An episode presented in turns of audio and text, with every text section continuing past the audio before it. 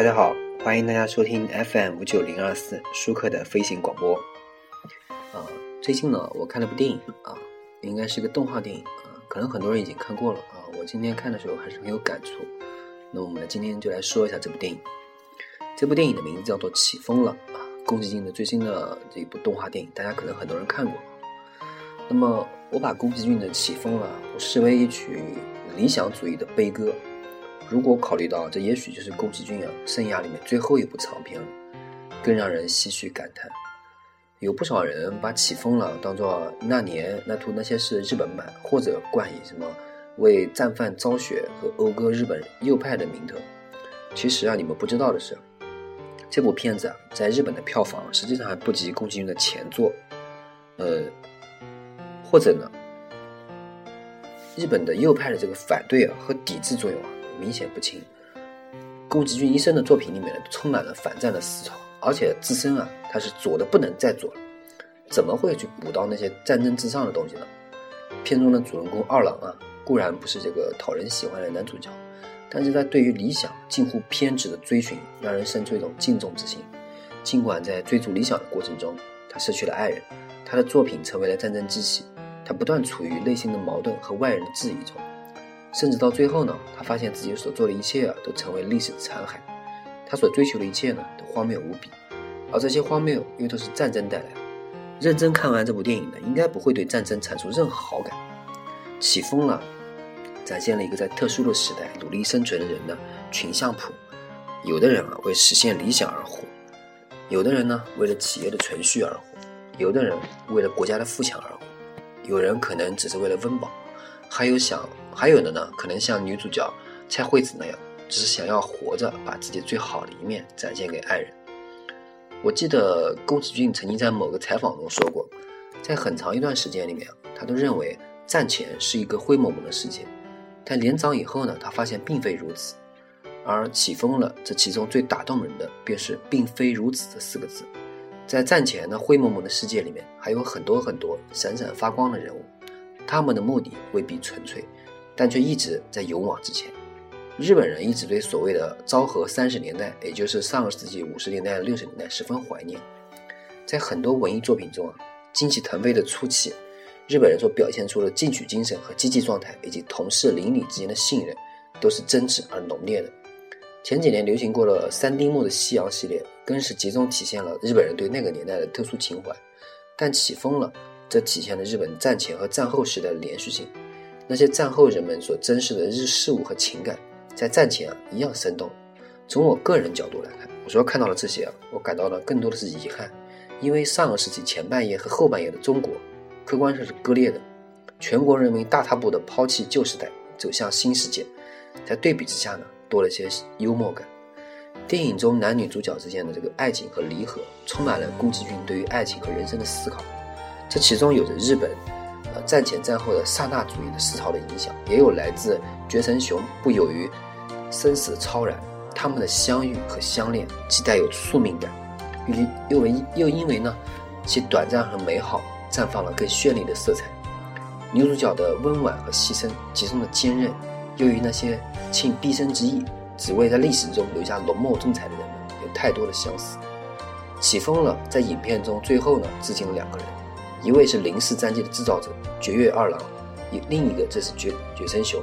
这位先生呢，身怀重病，对战争有深切的不安和怀疑，却仍然坚持着很纯粹的文学创作，与影片中的二郎有不少重合。影片中最打动我的是梦境与现实的结合，在梦中，二郎与卡普诺尼先生相遇，他们一起畅聊理想，一同品味失败。梦境中蓝天白云的欢快色调，与现实中越来深沉灰暗的色调处理。交错对比，一些在现实中无法描述的抱负和理想，唯有在梦中教育自己。卡普多尼作为二郎梦想的启发者，对二郎的影响至深。他的公司在两次世界大战之前，都曾为军方提供提供过战斗机型，但在战后呢，卡普多尼又不断在探索和钻研更深精深的飞机制造技术，还大力提倡将飞行技术用于民航。电影中的巨型水上飞机，曾是卡普罗尼公司专门开发的民用机型。可惜最后呢以失败而告终。虽然明知自己助纣为虐，但仍然呢却不切的以为自己的目标甚至世界的美好而努力。卡普罗尼不正是这样吗？影片行将结束的时候，卡普罗尼在梦中带着二郎坐上他投入毕生的民航飞机，二人站在机翼的顶端，畅聊彼此的梦想和让人失望的现实，更让人感怀不已。在细节处理方面呢，这部影片啊，印象最深的呢是二郎的几次吸烟。在德国参观飞机工厂以后，面对本庄对于本国孱弱的义愤，两人一同在宿舍里开始抽烟。这里有不甘和发愤。在魔山的咖啡厅外，他给卡斯朗普递上了来自日本的香烟，却遭遭到了一连串的质问。此时呢，又是矛逃避，又是矛盾。在战机试飞前最关键的时刻，他在蔡惠子的卧榻旁再次点燃了香烟。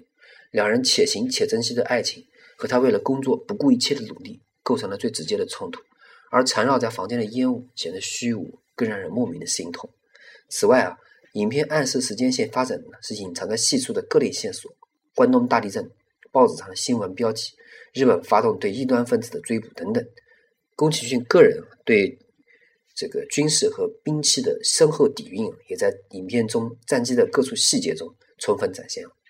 我相信观众对于这个影片中二郎和蔡惠子的婚礼仪式记忆深刻。其中的念白呢，据说是宫崎骏自行填词，然后从女生的和服到发型上的设计，都透着细腻与考究。回到开头，我说了，《起风了》是一曲理想主义的悲歌，是因为他用了一整部影片，甚至说一个时代的缩影，反衬了理想主义的艰辛。他更是用一个看似释然的结尾，把终于达到目标变得不堪荒谬。看着心爱的妻子飘逝空中，看着满地自己设计的飞机的残骸，纵使周围啊是。蓝天白云绿草地，心情又会是怎样的复杂？在回溯宫崎骏一生的经历，在电脑技术不断发展的今日，他仍然坚持着传统二 D 手绘动动画的创作。这最美的动画与影片中最美的飞机有有何两样？这一部起风了，终于超越了他以往所有作品的格局，以真实的人物为蓝本，将宫崎骏自己对于人生、爱情、政治、战争、科技和环境的态度阐述出来。但限于日本的政治环境，限于周边友邻对于战争的态度，他又如何能够表达的淋漓尽致？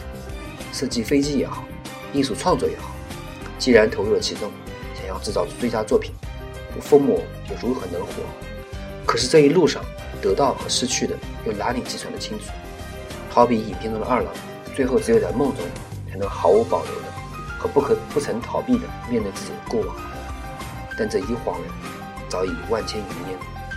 并不是我要把注意力从国家和战争的大处转移到人生和理想的小处，但相比那些民族情绪，那带有一丝悲壮的对理想的追求，更深切地触动了我的神经。只有每个人在面对追求梦想和追求理想的过程中，被无数次挑战的原则时，又应该如何抉择？看过影片以后，仍然无从解答解答。但正如影片的题眼中的诗。风起了，我们必须努力活下去，因为真实的生活中，没有人能够幸免。好，感谢大家收听本期舒克的飞行广播，我是主播舒克，欢迎大家继续收听我的节目，谢谢大家，再见。